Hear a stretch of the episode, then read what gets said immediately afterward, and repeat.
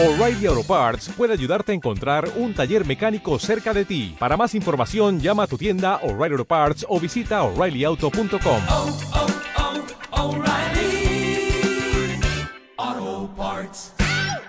Escucha. Ok. Todos los días. Escucha. A Marta de Baile en W. Todos los días. Todos los días. Ok. Escucha. De 10 a 1 de la tarde. Por W Radio. Los mejores especialistas. Por W Radio. Con los mejores consejos. La mejor música. A Marta de Baile en W. Escucha. Solo por W Radio. Ok.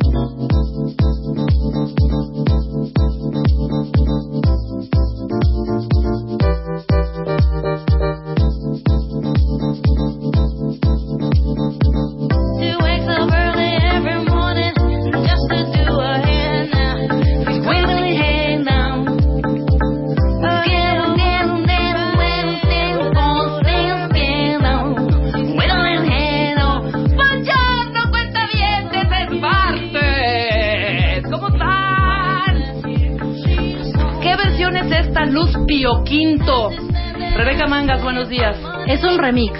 Es un remix de No le bajes, chapo, no le bajes, hasta arriba, hasta arriba, revienta las bocinas. Súbele.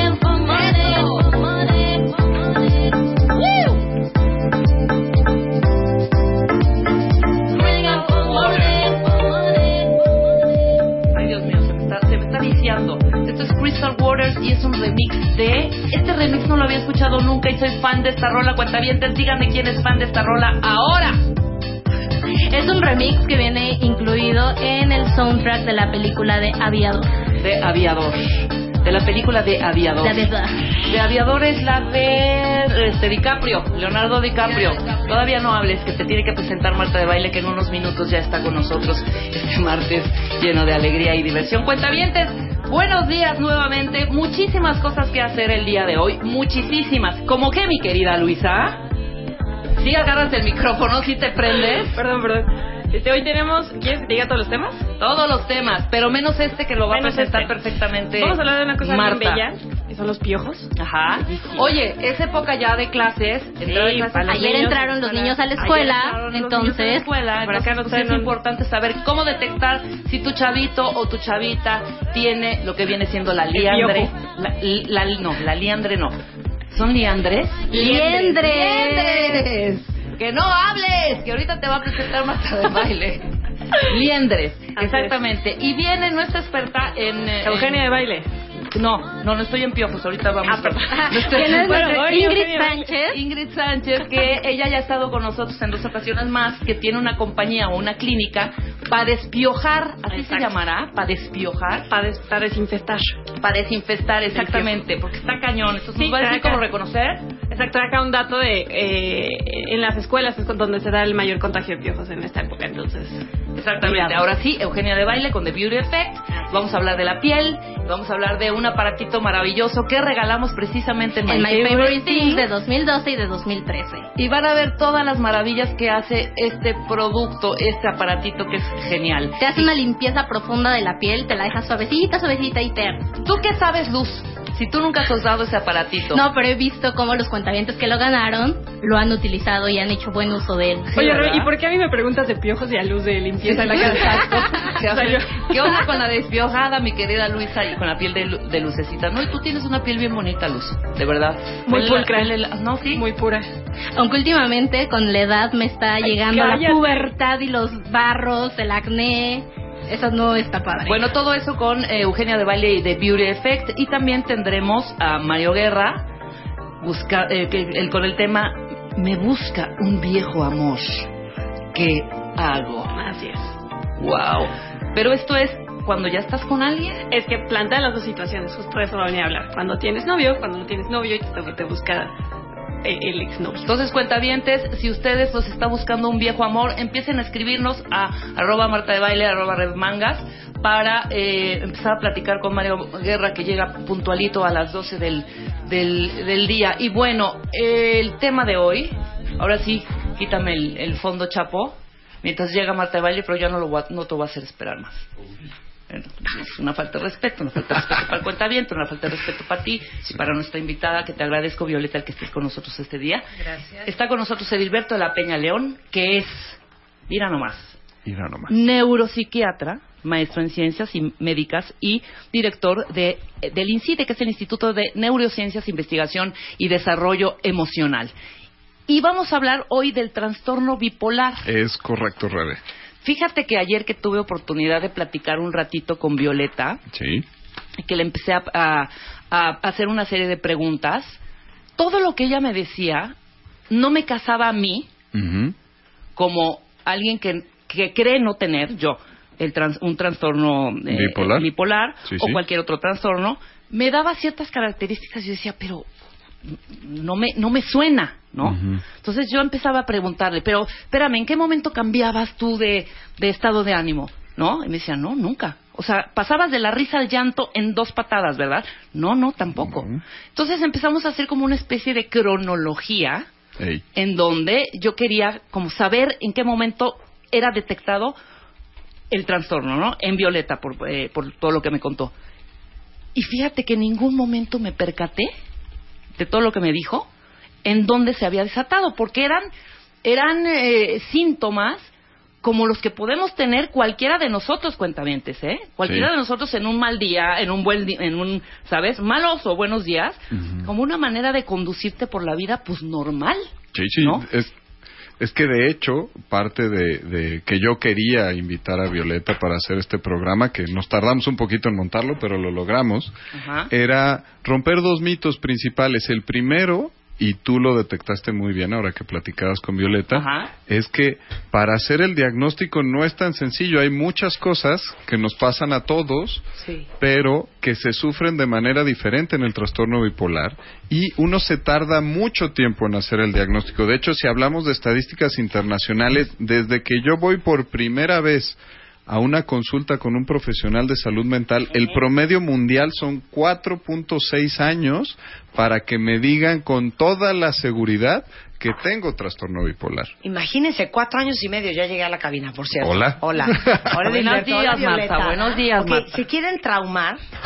¿Se quieren traumar? Violeta, ¿cuánto tiempo tuviste trastorno bipolar sin que nadie te dijera, señora, señorita, lo que usted tiene es trastorno bipolar? Sí, desde la adolescencia hasta los 40 años que me diagnosticó el doctor. O sea, 25 años, Más o menos. más o menos, Sí. con trastorno bipolar y nadie le atinaba. Nadie le atinaba exactamente. ¿Y sabes por qué quería hablar de esto? No sé si lo dijo Rebeca entrando al programa. Porque cuando queremos insultar a alguien, ¿no? Claro. Le decimos, uy, ¿qué te pasa? Estás ¿Eres bipolar. bipolar o qué? ¿No? Cuando alguien tiene como cambios de estado de ánimo o cuando alguien lo vemos medio zafadón, pero no podemos ponerle un título, no le decimos, Sí, estás bipolar. ¿sabes qué?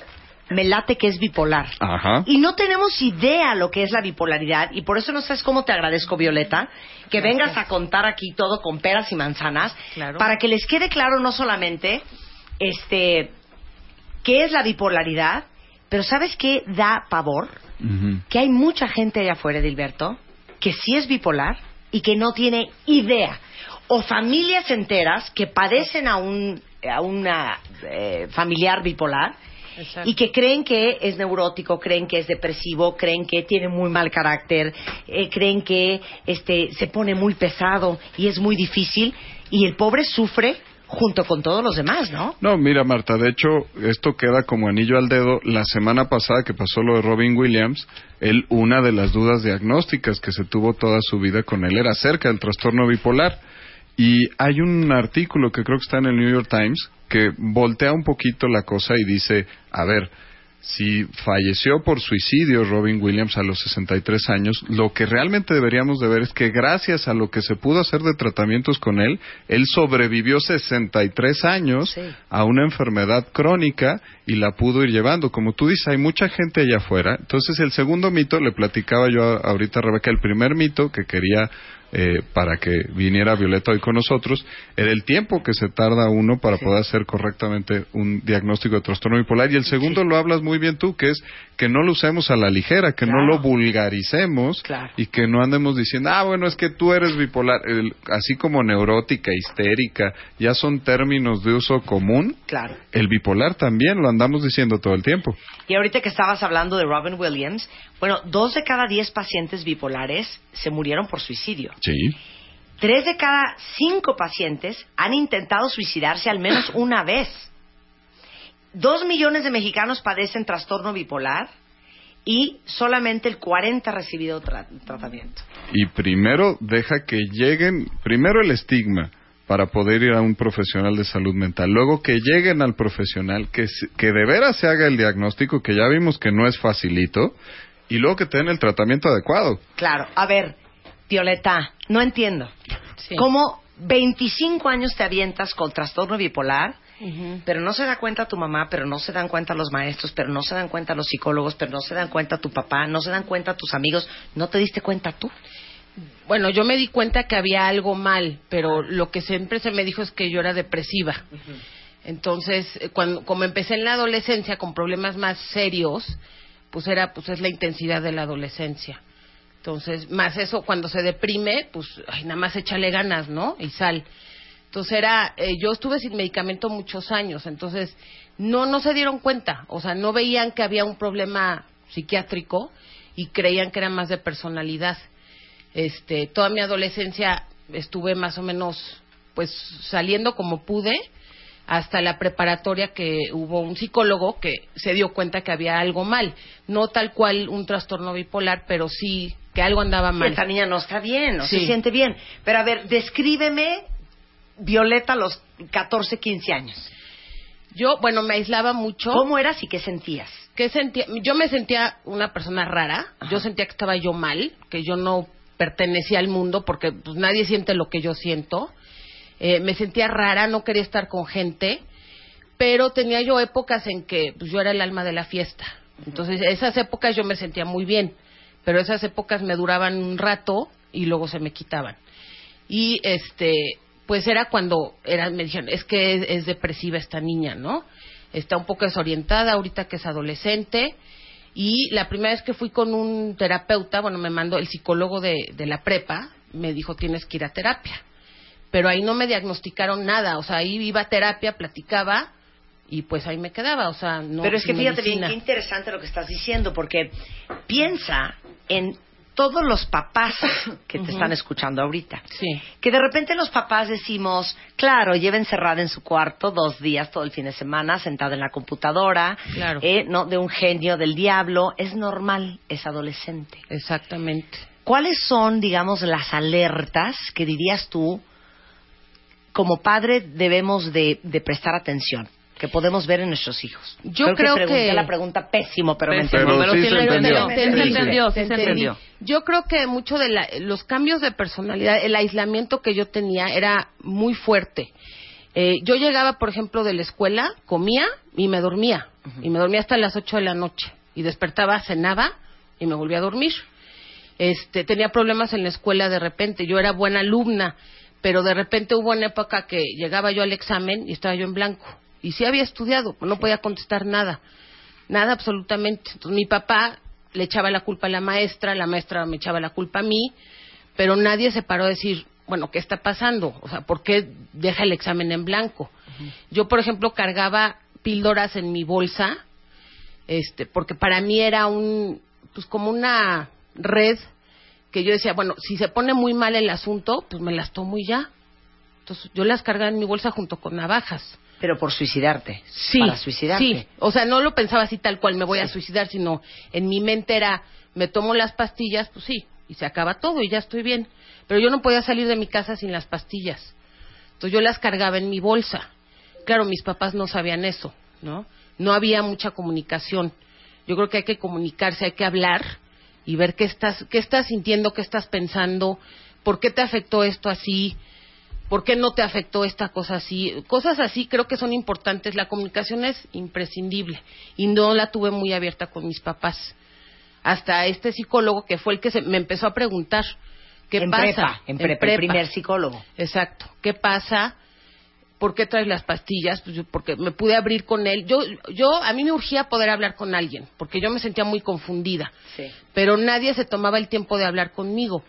Ahora, la otra cosa es, ah, como es hija de, de papás divorciados, pues también por eso tiene sus traumas, ¿no? Así como decían. Entonces, pero no me, nadie se sentó a decirme, a ver, dime qué estás pensando.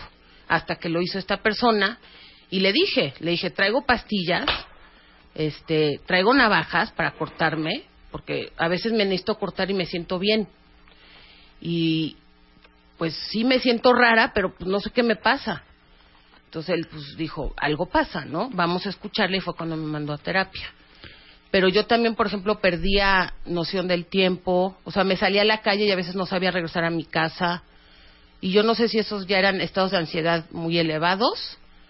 El doctor nos puede decir, no A sé ver, si por ahí. Es que, mira, de hecho, uno de los puntos importantes que tocaba Trish, el promedio de inicio del trastorno bipolar en hombres es alrededor de los 15, 16 años. Entonces se confunde con el Exacto. tema de la adolescencia, de la intensidad, y en mujeres alrededor de los 20, 25 años. Entonces con Trish, con Violeta, que ahorita platicaba este tema de cómo se siente, eh, era muy importante este tema de la ansiedad porque se estaban confundiendo con tristeza en esos momentos y eh, esto que platica ella de cortarse no lo hacía como fin último lastimarse y suicidarse. El que tiene una ansiedad muy, muy, muy, muy grande, a veces necesita hacerse consciente de su propio cuerpo, porque la ansiedad le sale por los poros. Y una manera que pasa mucho en la adolescencia, muy rudimentaria, pero pasa, es estarse cortando y con eso hacen conciencia de su cuerpo y baja la angustia. Entonces, esto que, que hacía ella como tal, no era que todo el tiempo estuviera pensando en suicidarse, pero era su método de seguridad. Ahí traigo mis pastillas. ¿Sí? Y ahí tengo mis navajas. Si la cosa se pone muy fea, pues igual y me corto tantito, igual me tomo poquitas pastillas, pero me sentiré un poquito mejor y la voy a ir sobrellevando. Si te fijas, el, el relato va en el término de, yo no sé qué tenía, sufría Sí, mucho claro. y le iba llevando. ¿Sí? O sea, todo iba hacia allá, hacia ir sobreviviendo hasta que alguien le empezó a poner nombre a las cosas. Claro, pero qué, qué, qué fuerte lo que dijiste, que dices, yo no sé qué tengo. Y es tan fácil, porque eres una niña todavía, Sí. pensar, esta es la persona que yo soy. Así Claro, soy yo. claro. ¿no? Así Este es la vida. as- Así es mi vida y esta es mi personalidad y este es mi temperamento. Y pues así he de ser yo. Exacto. Y si no viene nadie a decirte lo contrario, ¿por qué has de creer que en realidad tienes algo? Exacto. Regresando del corte, seguimos hablando de la historia de Violeta y cómo hay tantos bipolares en el mundo que no han sido diagnosticados, lo fácil que es como padre que no lo veas y lo importante que es estar con los hijos, miren, ojo al Cristo. Ahorita regresamos. Llama a Marta de Baile. Llama a Marta de Baile. Llama a Marta de Baile. Llama a Marta de Baile. Llama a Marta de Baile. Llama a Marta de Baile. Llama a Marta de Baile. 5166-8900. Llama a Marta de Baile. Y 01800-718-1414. Llama a Marta de Baile. Llama a Marta de Baile. Marta de Baile en W. A Marta de Baile. Arroba Marta de Baile. Tuitea. Tuitea. Arroba Marta de Baile. Tuitea. Solo por W Radio. Son las diez y media de la mañana en W Radio y hoy estamos hablando de algo que les va a sonar muy familiar, pero de lo que estoy casi segura que muy pocos conocen. Cuando uno quiere insultar a alguien o cuando uno quiere decirle que qué onda con su locura, Sí. le dices, ¿qué te pasa? Estás bipolar. Sí. Y la verdad es que usamos el término muy mal, vulgarizamos un término porque no entendemos bien de qué se trata la bipolaridad y por eso está con nosotros hoy el doctor Edilberto Peña. Él es neuropsiquiatra. Y Violeta, que vi- valientemente vino a contarles cómo acabas siendo bipolar y que nadie se dé cuenta en 25 años. Sí. Porque uno también cree, y corrígeme si estoy mal, de Alberto y Violeta, que la bipolaridad ha de ser como prima hermana de la esquizofrenia, ya sabes, ha de ser como de esas enfermedades de la mente en que se pone muy loca la gente. Y la bipolaridad puede ser súper sutil Sí. y ser confundida Totalmente. con alguien que está simplemente deprimido. Exactamente.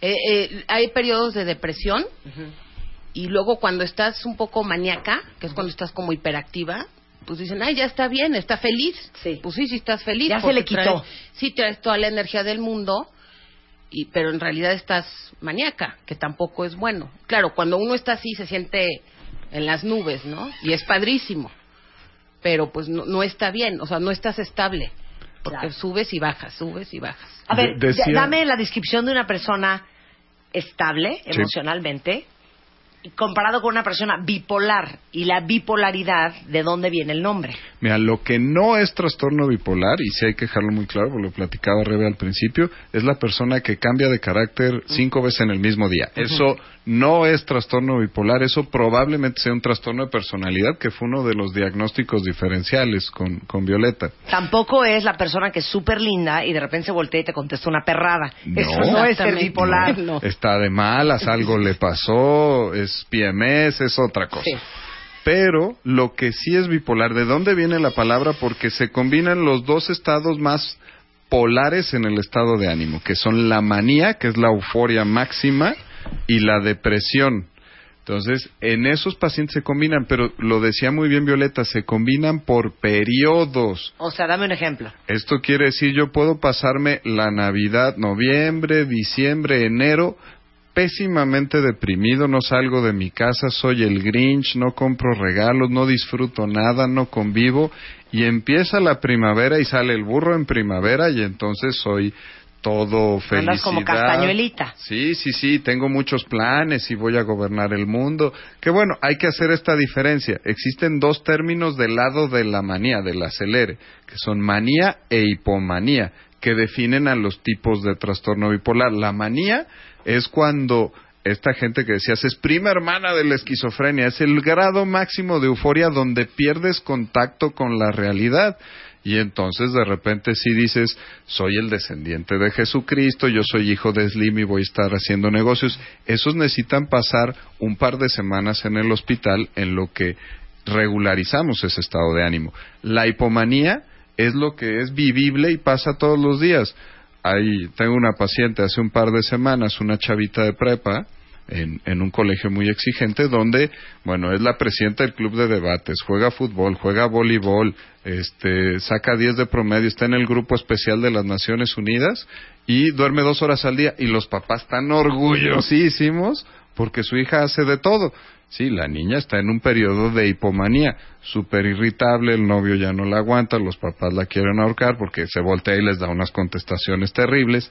Esa es una hipomanía, es donde nos cuesta trabajo hacer la diferencia con algo muy, muy grave. A veces tenemos muchas personas que hacen cosas extraordinarias en la hipomanía, fundan empresas, eh, se casan con una brasileña, tienen hijos, luego hacen otras cosas, pero son etapas muy creativas porque tu pensamiento gira una velocidad, es doping positivo. Claro. O sea, una velocidad que el resto de los Hasta que seres llega la humanos no. depresión otra vez. Exacto. Por eso es bipolar, los polos opuestos. Sí, pero no quiere decir que toda tu vida estés brincando entre uno y lo otro. Puedes pasar, es un, algo que dicen los libros de texto, es que el trastorno bipolar es impredecible.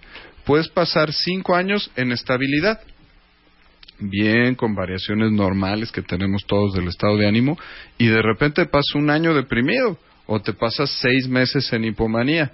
Pero no quiere decir, ah, bueno, el último episodio fue depresivo, ahorita a ver a qué hora se pone hipomaníaco. No, no, no, es va. así. A ver, descríbeme, Violeta, Sí.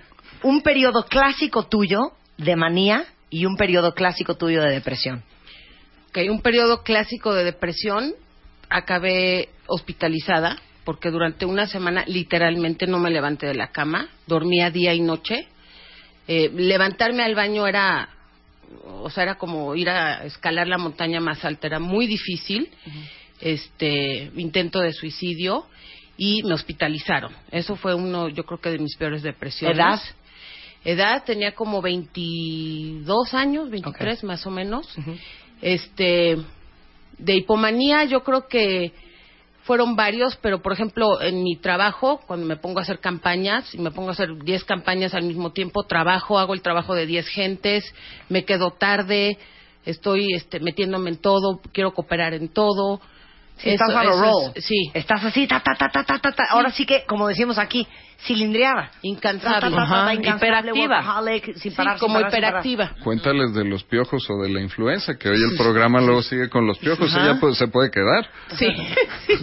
bueno, cuando fue la influenza, por ejemplo, este, tuvimos que hacer campañas en, en donde trabajo y era, bueno, era una detectar casos de fiebre y todo, pero yo estaba, bueno, en todas las puertas casi al mismo tiempo porque tenía, teníamos que tomar temperaturas, haciendo este folletos, entregándole, haciendo pláticas a papás, alumnos, a, a los niños, iba con el director y le daba reportes cinco al día. Estaba yo metidísima en lo de, en lo de la, y decían, bueno, wow, o sea, qué bien hace su trabajo. Muy ¿no? bien, Violeta. Sí, exacto. Pero pues sí estaba yo un poco hipomaníaca. Y yo me sentía muy bien. Yo decía, pues estoy haciendo mi trabajo y así debe de ser. No dormía muy bien, este, pero estaba muy irritable. porque, porque sí me vuelvo muy irritable este, cuando estoy hipomaníaca. Es que cuando estás hipomaníaco me imagino que estás también, tu cuerpo se está desgastando, estás cansada, estás utilizando mucha energía. Sí, porque no duermes, o sea, no, no descansas bien y estás dándole al acelerador a todo lo que da. Pues Ahora, sí. hija, perdón que te lo vuelva a preguntar, te Sí. casaste, tuviste una hija, ni el marido se dio cuenta, ni tu sue... nadie. No, sí, bueno, no me casé, tuve una hija. Este, durante mi embarazo fue como un, est- bueno, un estado de, pues de gloria, porque estuve muy bien, estuve totalmente estable, no estaba deprimida, no estaba hipomaníaca, estaba muy bien. No sé si fueron las hormonas o qué, este, pero fue un estado excelente. Nada más que cuando nació mi hija me dio depresión posparto y muy fuerte y eso pues también en ese momento a lo mejor fueron las hormonas pero para mí no hay no hay un algo que pase que yo diga es que pasó esto y por eso me deprimí me pasa sin que pase nada. O sea, sea, puede no hay un detonador, no pues. hay un detonador haber para ninguno de los dos. A veces a veces sí hay uno pero no siempre. O sea no es de que y ahora por qué estás deprimida qué pasó pues no pasó nada nada más así estoy. No me siento bien. Ahora que hablaba Violeta de depresión bipolar, de hecho ya en los criterios, una de cada diez mujeres posparto tiene depresión bipolar.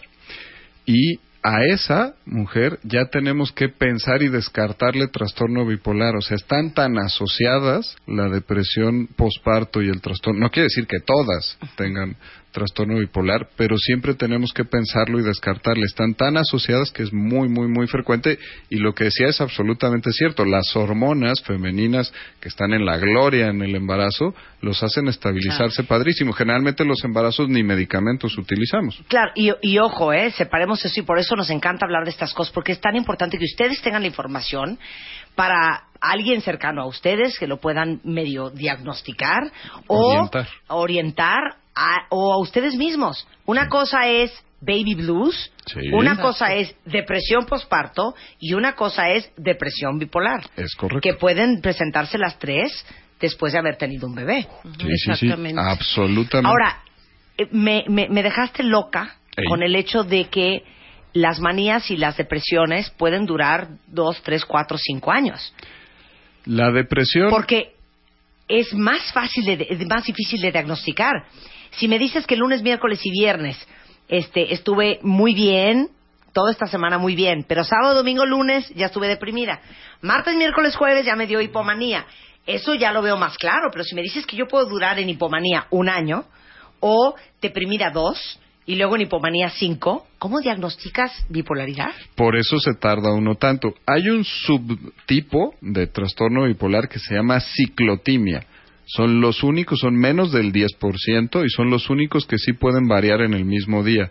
Pero son pacientes que hacemos ese diagnóstico después de conocerlos muy bien. Y el verdadero secreto, no hay ninguna prueba de laboratorio, ni de tomografía, ni de resonancia que sirva para diagnosticar trastorno bipolar. Entonces, el diagnóstico es clínico, tienes que conocer al paciente. Muchas veces pueden debutar como Violeta con un episodio depresivo y entonces dices, Dios de mi vida, ¿será o no será? tenemos algunas claves. El insomnio muy, muy, muy grueso es una de esas claves. La gran irritabilidad en una depresión, a veces no te checa, que a veces con la depresión estés piense, piense, piense en, en muchas cosas y te pongas muy obsesivo, eso puede orientar, pero necesitas ver al paciente en un episodio de hipomanía o de manía para poder hacer el diagnóstico y eso tarda. Puedes tardar, como te decía, en depresión entre 8 y 12 meses máximo. No hay nadie que aguante más de eso, a lo mejor hasta dos años. Pero en manía nadie aguanta más de seis meses, el cuerpecito se descompone, Sí. como bien decías tú. Y en hipomanía tenemos casos que son los menos, que duran con hipomanía muchísimos años, pero se infartan, se cansan y tienen enfermedades médicas muy, muy graves.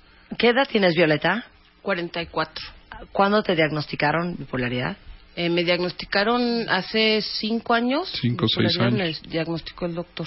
Eh, Tú la diagnosticaste. Sí. Y es interesante el tema, porque A ver. ella llegó a la consulta como una deprimida crónica. Sí. Entonces tomaba unas dosis muy altas de un antidepresivo que te encanta decir marcas. Sí, me el- encanta. ¿Cuál? El Altruline. Ah, tomabas Altruline. Buenísimo. Y entonces venía más deprimida a pesar del Altruline. Entonces acababa de salir sin balta de Lili. Gracias por el comercial. Y eh, entonces era una muy buena idea cambiar a Violeta de Altruline a Simbalta. La cambié y la puse en un episodio de hipomanía. Porque es un poquito más potente. Entonces Pero fíjate qué interesante. Tú ibas con Edilberto, tú fuiste Sí. para lo de tu depresión. Yo iba con él porque yo me sentía bien. Sí. Este, yo viví en Estados Unidos muchos años, acababa de regresar a México y dije, bueno, necesito tener un psiquiatra por si me dan mis, mis depresiones. Entonces lo encontré y lo fui a ver y le dije, pues estoy bien, pero yo sufro de depresión crónica, eh, to- todos estos años he estado deprimida y este me dijo, ok. Y él me sugirió cambiarme de medicamento, que en ese momento yo no quería porque yo ya llevaba años con, Con el- con mi Altruline y yo estaba, según yo, muy bien. Entonces me dijo, pues vamos a cambiar, ya me convenció. Y este, pues fue, hice, chiraspelas, o sea, tuve una ansiedad bestial, best- o sea, era de que no me podía sentar, o sea, creo Sí. que nunca me había dado tanta ansiedad. Este, estaba yo tomando ribotril, Y Simbalta. o sea, unas, unas, este, dosis Aquí también somos fans de del elefante. Así es, lo, ma- el ribotril es lo máximo, pero yo estaba tomando unas dosis de elefante Ajá. y seguía como loca. Pues regresas. Entonces le dije, a él- o sea, le dije, me estoy, o sea, estoy, me quiero arañar, me quiero aventar del techo, o sea, no por, no era suicidio, era ansiedad. Sí. Y entonces él ahí fue cuando dijo, pues esto no me checa porque, pues si eres depresiva, deberías de estar mejor.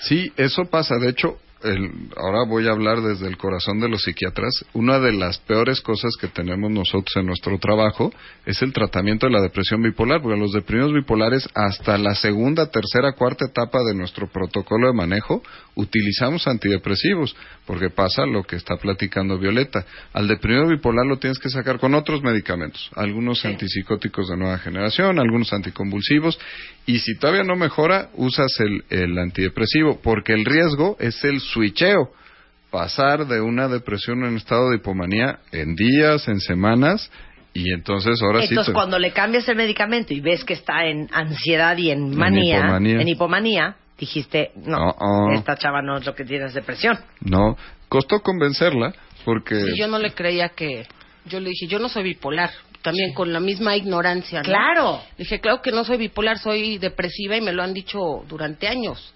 Dije, hasta me hospitalizaron por eso, pues ¿cómo crees? Pero pues ya me fue explicando, fui entendiendo y fui viendo por mí misma que pues lo que decía el doctor pues tenía razón. Y me empecé a explicar a mí misma todo lo que había pasado durante todos los años. Ven, Viola. Y dije, Yo te quiero, hija. Yo te quiero. Y, es- y dije, ok, pues es por aquí. Y bueno, ha sido muy diferente ahora. Ahora, ¿cómo te sientes? Ahora me siento bien. De repente tengo crisis, pero son muy leves. Eh, las reconozco muy bien.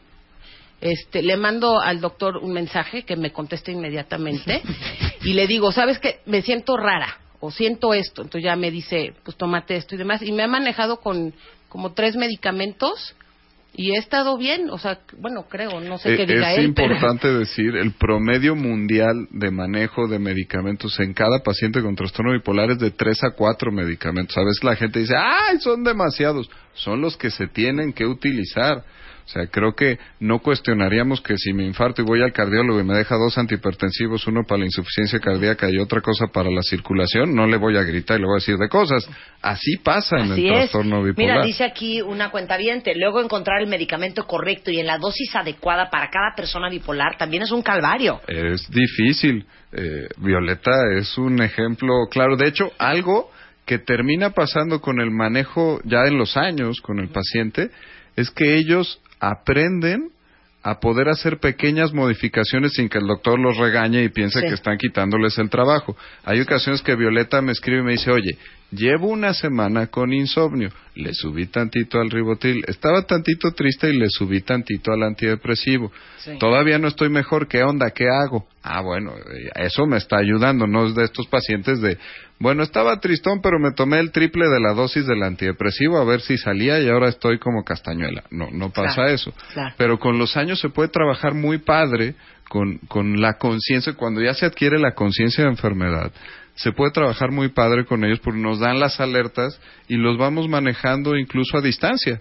Súper bien. Mira, la, la pasan mal todos los que rodean al paciente bipolar, Correcto. pero tú la pasaste muy mal.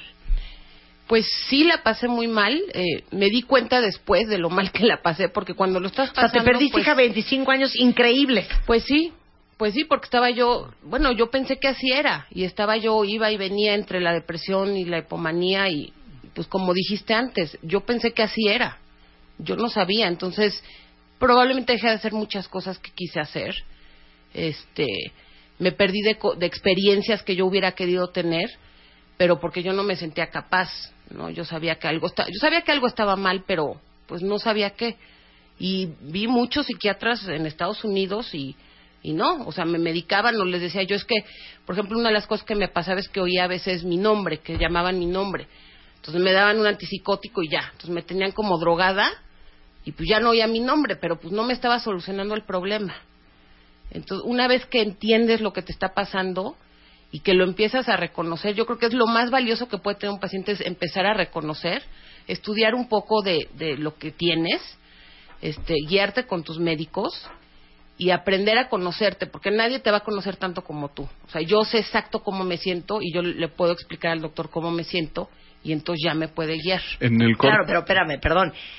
Como ya conoces el tema, como ya leíste sobre la bipolaridad, Claro. cuando sientes algo, ya le puedes poner nombre, ya sabes lo que significa y, esa qué es está pasando. La gran diferencia Claro. del, mu- o sea, hace una gran gran diferencia. Ya dices, no no estoy no soy un bicho raro, ¿no? Claro. Algo que platicamos en el corte y que creo que es muy importante decirlo, tiene una base genética muy importante. No quiere decir que si yo tengo un hijo seguro va a tener trastorno bipolar, pero tiene la facilidad para eso que pase, para que eso pase.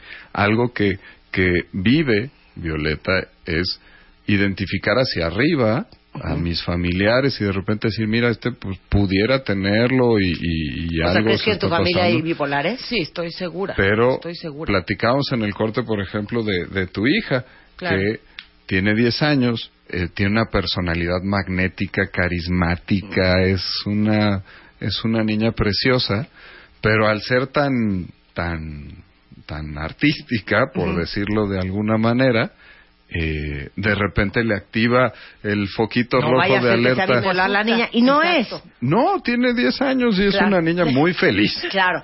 Pero dices, ¿tu papá es bipolar, tu mamá? Mi papá es bipolar, su mamá, yo creo que también era bipolar y yo creo que mi hermano también sufre de eso.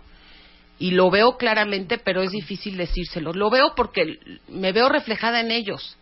Me veo reflejada en cómo piensan, en las cosas que sienten, en sus este cambios de, de humor por temporadas y lo veo muy claro, ahorita lo veo muy claro, pero ellos no pues no creen mucho en eso de la psiquiatría. Claro, claro. Entonces es el échale ganas y estás bien. Claro. A ver, para terminar, ¿cuáles serían las recomendaciones para todos los que los cuentavientes que los están escuchando, que son papás de adolescentes o que pueden estar preocupados en este momento por sus hermanos, por sus papás, por sus abuelos, por su mamá, por amigos, por parejas? Sí.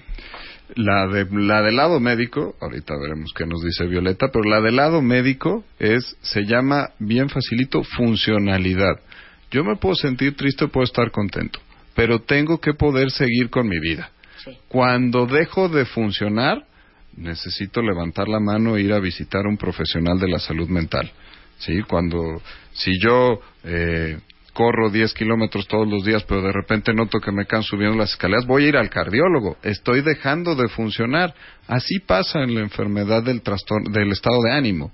Entonces, yo les diría que la clave en los adolescentes, por ejemplo, está la crisis de la adolescencia, si es aislado, tiene un genio del demonio, nadie lo aguanta, pero si deja de funcionar, si va mal en la escuela, si no se está relacionando, si una semana era darqueto, luego es punqueto, luego agarra otra tribu urbana, luego se viste como Justin Bieber, hay que evaluarlo y hay que ver qué pasa. No se malviajen, no piensen inmediatamente, no vulgaricemos el término, no estemos diciendo que todos son bipolares, pero si algo rompe con el funcionamiento cotidiano, hay que echarle un ojito, no pasa nada. Claro. Violeta, como madre, como madre. Yo como creo mujer. que es los papás a veces tienen miedo, siento yo, de hablar con sus hijos adolescentes por el déjame en paz, no sé, pero yo creo que ellos lo buscan y lo quieren. Eh, quieren ser escuchados, quieren tratar de entender lo que les pasa. De por sí hay que explicarles que la adolescencia es difícil. ¿Y qué pasa? ¿Y qué pasa? Y, Y que no si pasa vas nada. a tener cambios y vas a sobrevivir y demás. Eh, no es lo mismo que estoy triste porque me peleé con mi amiga, a eso de me aíslo, no estoy haciendo nada, estoy empezando a fallar en la escuela. Y el sim- de verdad estar ahí presentes y decir, vamos por ayuda, vamos a hablar con alguien que sabe y vas a estar bien y no quiere decir que seas una persona rara sino que puedes conseguir ayuda y puedes estar, puedes vivir bien, puedes vivir totalmente funcional. Yo, yo le añadiría a lo que dijo Violeta una pregunta que les he hecho muchas veces en este programa. Una cosa es ver a tus hijos diario porque vives con ellos, Claro. llevarlos al colegio todas las mañanas, llevarlos a sus clases en la tarde, comer con ellos, cenar con ellos, pasar el fin de semana con ellos. Pero les pregunto yo a ustedes, ¿quién podría decir que tiene una relación emocionalmente íntima con sus hijos? ¿Quién de ustedes verdaderamente conoce el alma de su hijo? Conoce qué le duele, qué siente, qué le preocupa, qué miedos tiene. ¿Quién de ustedes puede decir que tiene verdaderas, profundas conversaciones y saben y conocen el mundo interno de sus hijos? Yo creo que hoy en día, en el mundo en que vivimos, ese es el gran reto. Y eso es fundamental para poder ver cómo están, para poder buscar ayuda a tiempo, para poder acompañarlos en una etapa tan difícil como es la adolescencia y para verdaderamente tener vínculos profundos en donde ellos se sientan que tu madre y tu padre son un pilar importantísimo en tu bienestar emocional y psicológico y que cuentan contigo. Para mí tiene que ver con una relación emocionalmente íntima. Y creo que es lo mismo con familiares. Eh, explicarles yo con mi hermano que veo que sufre, le trato de explicar, yo siento esto, yo he pasado por esto y he pensado esto, quizá tú también estés ahí, ¿por qué no buscas ayuda? Claro. Y Claro. bueno, es lo que se puede hacer, ¿no? Gracias, Violeta, eres un amor. De Gracias nada, por venir gracias. a compartirte con todos Gracias nosotros. a ustedes. Porque entre más información, más poder y mejores decisiones. Edilberto Peña es neuropsiquiatra, es maestro en ciencias médicas, es director de investigación del INCIDE, que es el Instituto de Neurociencias, Investigación y Desarrollo Emocional, y lo encuentran en el INCIDE. Yo te digo los medios, es www.incidesaludmental.mx, en Facebook somos Incide Salud Mental y en Twitter somos arroba Incide México y quiero hacer un pequeño comercial en esta relación íntima con mi hijo. Oye, es su cumpleaños y entonces le dije Ah. que va a oír el podcast al ratito y que lo iba a ¿cómo felicitar al aire. Rodrigo Peña, ¡Happy birthday, Rodri! felicidades. Muchas gracias, Edilberto. Gracias. Gracias, Violeta. Son 10.56 de la mañana en W Radio Cuentavientes. En un ratito más viene Mario Guerra, el rockstar del amor. Vamos a hablar de Me busca un amor viejo. ¿Qué tal? ¿Qué hago? Con los dos escenarios, ¿eh? ¿Tú ya casada o, o no? Y regresando es martes de The Beauty Effect. Vamos a hablar de la piel en W Radio. No se vayan, Eugenia es in the house. Llama a Marta de Baile. Llama a Marta de Baile. Llama a Marta de Baile. Llama a Marta de Baile. Llama a Marta de Baile. Llama a Marta de Baile. Llama a Marta de Baile. 51 166-8900. Llama a Marta de Baile. Y 01800-718-1414. Llama a Marta de Baile. Llama a Marta de Baile. Marta de ¿Necesitas ayuda? En O'Reilly Auto Parts te ayudamos. ¿Necesitas algún consejo? Te aconsejamos. Nuestros profesionales en autopartes están siempre disponibles para ayudarte a encontrar lo que necesites. Excelente servicio al cliente es solo una de las ventajas que ofrece O'Reilly Auto Parts. Los profesionales en autopartes. O'Reilly Auto Parts.